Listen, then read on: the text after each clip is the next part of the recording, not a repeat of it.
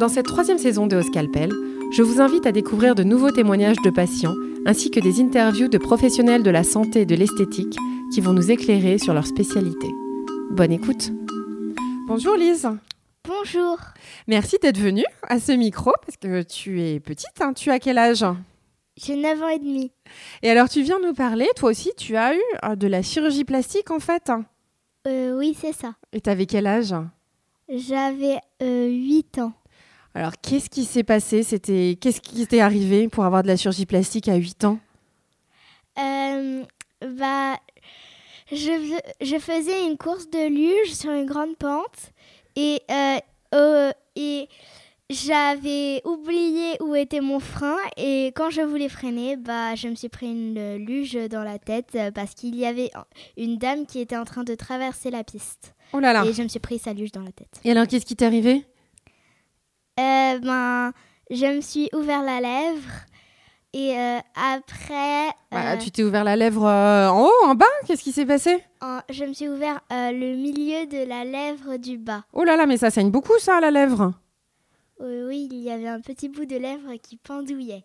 Oh là là, ma pauvre Bah t'as dû avoir super peur, t'as beaucoup pleuré? Euh, ça va, j'ai beaucoup pleuré, mais pas.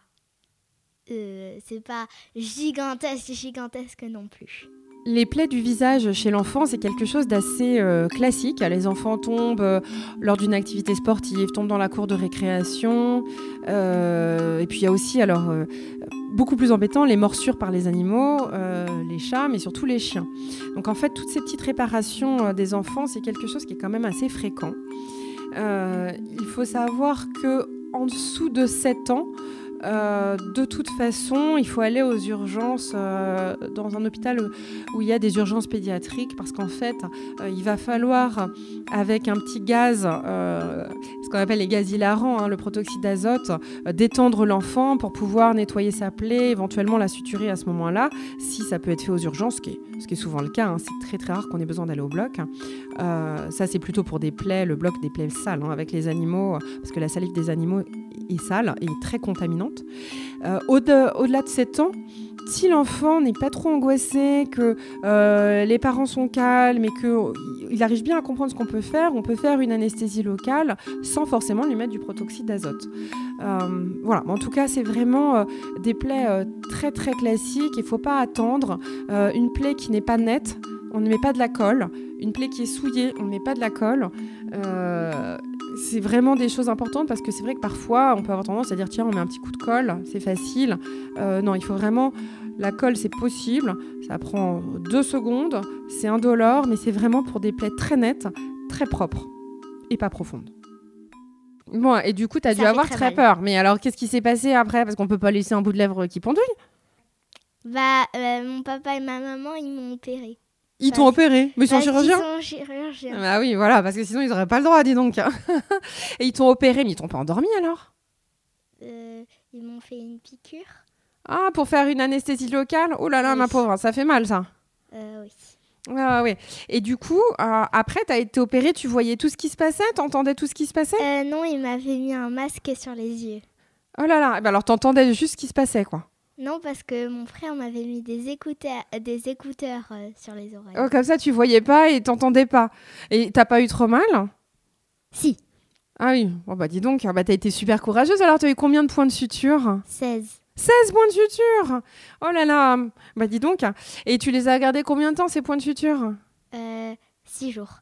Et on te les a retirés au bout de 6 jours, ça a pas fait mal quand on te les a retirés? Non. Bon, donc ça, ça a été. Et là, ça fait quoi? Ça fait combien de temps alors que tu as eu cet accident? Euh, là, ça va faire bientôt un an. Et là, on voit quelque chose Fais voir, montre-moi. Bah non, on voit rien du tout. C'est impeccable. Ouais, t'as eu de la chance. Hein. Et euh, t'as fait quelque chose après? T'as fait les massages? T'as fait des choses comme ça? Euh, oui, euh, pendant une semaine, j'ai mis un peu de crème et tous les jours, je massais un peu la lèvre pour que, pour que ça reprenne sa forme normale. Mais t'es retourné à l'école avec tes points de suture ou tu les avais déjà retirés Oui, mais on, comme c'était encore pendant le Covid, on avait les masques alors. Ah bah donc du coup, le euh, ça le allait. seul euh, truc, c'est qu'on on aurait dit que j'avais des poils sur la lèvre. ah ouais, ça c'est sûr. Bon, alors on s'est moqué de toi dans ces cas-là, c'est ça? Bah non, parce que j'avais le masque et je l'enlevais juste pour le déjeuner, mais personne ne s'est moqué de moi.